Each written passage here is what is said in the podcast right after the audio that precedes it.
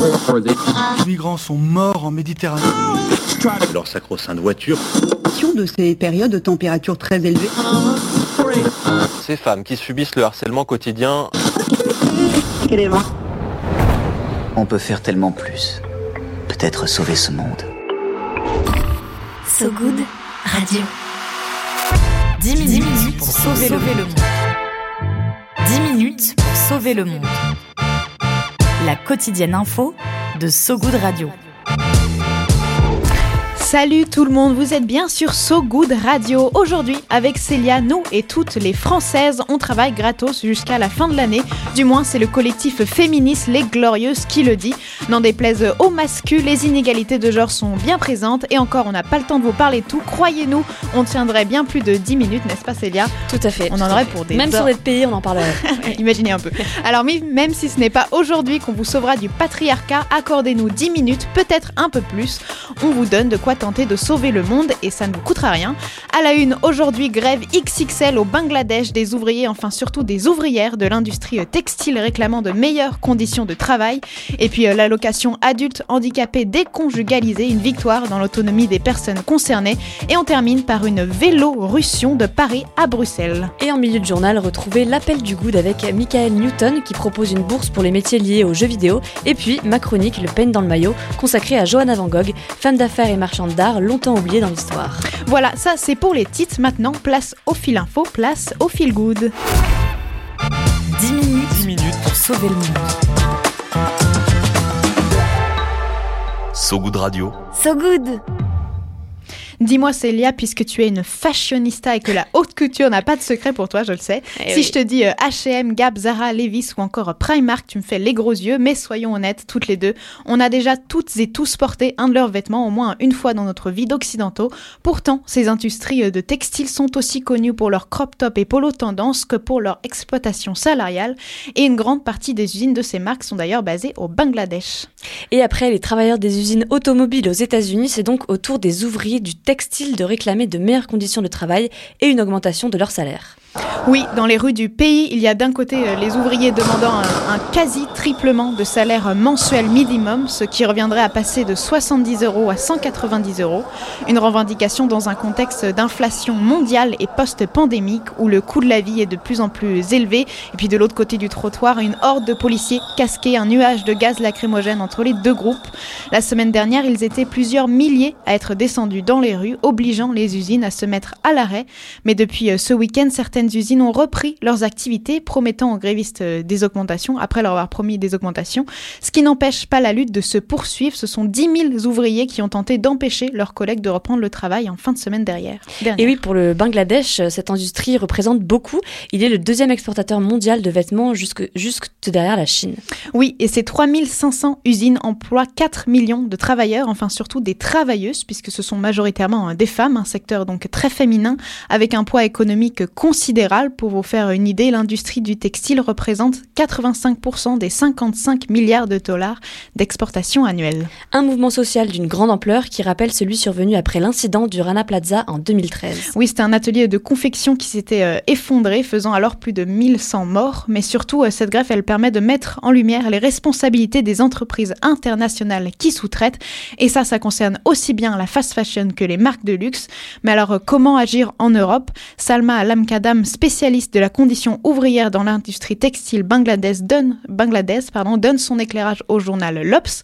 Pour elle, il faut mettre en place davantage de dispositifs contraignants pour les multinationales afin qu'elles soient vigilantes sur les conditions de travail sur toute leur chaîne de production, mais aussi les obliger à fixer des salaires décents et surtout les pousser à veiller à la sécurité de leurs employés.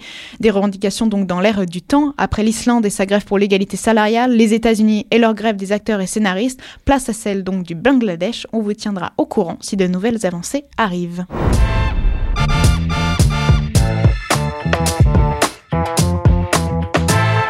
À partir de ce lundi 6 novembre, le premier versement de l'allocation adulte handicapé depuis euh, ce, sa déconjugalisation, c'est difficile à dire, arrive sur les comptes des personnes concernées. Une victoire pour les associations qui demandaient cette réforme depuis très longtemps. Oui, auparavant, l'allocation, elle était calculée en fonction des revenus du couple et pas seulement de la personne handicapée. Un calcul qui accentuait donc la dépendance de la personne en situation de handicap vis-à-vis de son sa partenaire. Une méthode qui abaissait euh, le revenu de l'allocation, voire parfois le supprimait totalement. Désormais, ce sont plus de 120 000 personnes qui vont pouvoir bénéficier de cette aide, des personnes avec un handicap visible comme invisible. Oui, pour être plus précise, 35 000 vont voir leurs prestations augmenter grâce à cette réforme et 80 000 nouveaux allocataires vont venir s'ajouter à eux progressivement.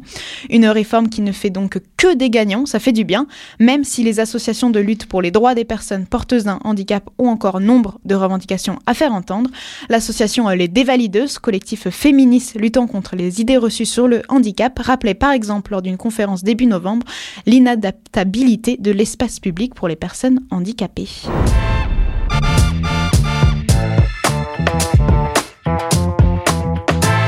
L'ubérisation n'a pas de frontières, c'est le slogan de huit livreurs indépendants partis de Paris et pédalant depuis dimanche, direction Bruxelles et le Parlement européen où les discute d'une nouvelle réglementation. Ce périple, baptisé la Grande Livraison, a pour objectif de faire entendre les revendications de ses coursiers aux six nationalités différentes, en s'invitant à la table des négociations de l'Union européenne. L'UE souhaite que ces travailleurs aient le statut de salariés et que tous les pays aient les mêmes règles. Les coursiers pointent du doigt la baisse de la tarification qui précarise et rend dangereux le travail. Les livreurs enchaînent le plus de courses possible et durant les 384 km qu'ils vont parcourir, les huit livreurs rencontreront des personnalités pardon, politiques et rendront notamment hommage mercredi à Sultan Zadran, un coursier décédé en février dernier alors qu'il effectuait une livraison dans la capitale belge.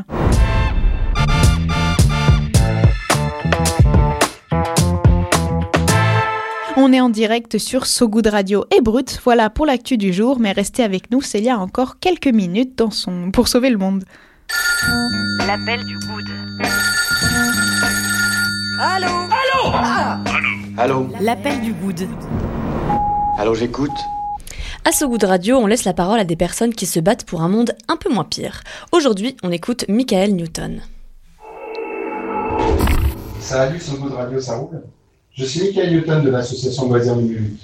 Notre truc, c'est les jeux vidéo et tout ce que l'on peut faire de positif avec cette pratique, qui réunit aujourd'hui plus de 7 Français sur 10, dont 48% des femmes. Alors, ça fait bientôt 15 ans que les bénévoles de loisirs numériques et moi, nous organisons des événements soit ludiques, soit culturels ou éducatifs, comme des animations de quartier ou des conférences métiers, mais aussi de nombreux projets solidaires.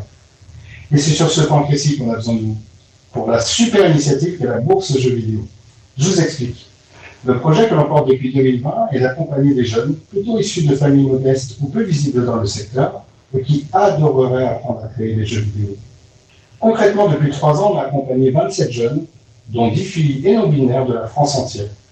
On leur a permis de financer leur matériel, de trouver des stages professionnalisants, et surtout, on a réussi à trouver les financements nécessaires afin d'aller au bout de leur projet. En tout cas, un enregistrement de qualité. Merci, Michael. je ne sais pas où est-ce qu'il s'est enregistré, mais en tout cas, merci beaucoup, Michael. Et si vous voulez soutenir ce projet ou en bénéficier, vous pouvez retrouver toutes les infos sur boursejeuxvideo.com. Les candidatures commencent au printemps prochain. De toute façon, on vous met toutes les infos sur sogoodradio.fr.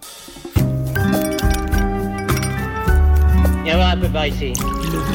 J'ai une bonne nouvelle pour toi. Hein? Dans le maillot. Le Pen dans le maillot. Et eux et on continue ce journal avec ton peine dans le maillot, Célia. Pour s'endormir un peu moins con, on vous propose le peine dans le maillot où l'on partage des conseils, des idées, des recommandations en tout genre pour toujours en apprendre plus. Est-ce que tu as déjà entendu parler de Johanna Van Gogh, Luna? Alors son nom me rappelle bien quelqu'un, mais sinon, non, pas du tout. Eh bien, moi non plus. Et son rôle dans l'histoire est connu depuis seulement une dizaine d'années. Johanna Van Gogh était une femme d'affaires qui a rendu célèbres les œuvres de Vincent Van Gogh. Et oui, c'est grâce à cette femme, dont vous n'avez sûrement jamais entendu parler, que le célèbre peintre de la nuit étoilée est aujourd'hui l'un des plus grands représentants de l'art moderne. Le documentaire de 52 minutes Van Gogh, deux mois et une éternité, réalisé par la journaliste et réalisatrice Anne Richard, révèle donc l'existence et le rôle de Johanna Van Gogh. Elle a connu le peintre car elle était mariée à son frère, Théo Van Gogh. Le documentaire retrace son parcours de combattante en citant des extraits de son journal intime sur fond de dessin en noir et blanc. Des photos d'archives et des tableaux de Van Gogh, comme les tournesols, la chambre jaune et bien d'autres, viennent aussi illustrer le récit. Johanna, elle, reconnaît la valeur du trésor qu'elle a sous les yeux. Elle n'a rencontré Vincent que trois fois au cours des deux derniers mois qui ont précédé son suicide. Johanna n'est ni peintre, ni critique d'art. Rien ne prédestinait la jeune femme à une telle mission. Pourtant, c'est elle qui va réussir à exposer ses toiles et faire reconnaître au monde le génie de Vincent Van Gogh pour l'éternité. Mais alors comment elle s'y est prise? Eh bien, vous vous en doutez, être une femme dans le monde de l'art à la fin du 19e siècle n'était pas une mince affaire. À l'époque, les marchands d'art hollandais la méprisent et ne l'écoutent pas. Elle tombe alors sur des échanges de lettres entre les deux frères et se rend compte que pour comprendre les tableaux de Vincent, il faut que les lettres soient présentées avec. Elle se lance alors dans un combat sans fin que je vous laisse découvrir dans le docu. Ce qui est assez marquant dans le personnage de Johanna, c'est qu'elle a rencontré seulement deux trois fois Vincent et elle a quand même tenu à défendre son art car elle était profondément touchée par la relation de son mari et son frère. Aussi, moi ce que j'ai trouvé hyper badass, c'est qu'elle est allée jusqu'à se former à l'histoire de l'art pour mieux comprendre les rouages de ce monde et s'y faire une place. Quand les œuvres de Van Gogh sont enfin appréciées, elle devient femme d'affaires et s'occupera de son œuvre jusqu'à la fin de sa vie. Et comment on a été au courant de son rôle? Eh bien en 2009 seulement, la famille de Johanna Van Gogh a donné tous ses écrits ainsi que son journal intime au musée Van Gogh d'Amsterdam, révélant son rôle si crucial dans l'histoire de l'art. Cent ans plus tard, Johanna Van Gogh est enfin sortie du silence. Cent ans plus tard. Hein. Vraiment une illustration de l'oubli des femmes dans l'histoire. Un petit bout de temps quoi, cent ans. Merci Célia. Retrouvez euh, Van Gogh de moi une éternité en replay sur le site d'Arte. C'est la fin de ce journal, mais juste avant, on passe à la météo. La météo de Sogoud Radio. La météo de Sogoud Radio. Comme dit en intro, un ciel, en intro, un ciel bien gris en France pour les femmes qui travaillent désormais gratuitement depuis 11h25. La newsletter féministe Les Glorieuses a calculé qu'en raison des différences de salaire entre les genres, symboliquement, les femmes cessent d'être payées aujourd'hui. C'est la fin de cette édition quotidienne. Merci à vous qui nous écoutez à la radio ou en podcast. On se quitte comme toujours sur de la musique avec I've Been, I've been in Love the Jungle. Oh là là, quelle angoisse, j'ai l'impression d'être mains. De Jungle Fit, Shan Tress. À très vite sur So Good Radio. Salut tout le monde, salut Célia. salut Luna. Might get arrested. She's sitting on my new shit. We still getting messy.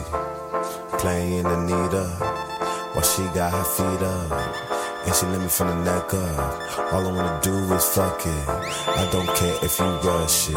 Only care if you touch it. Damn, it's energy buzzing.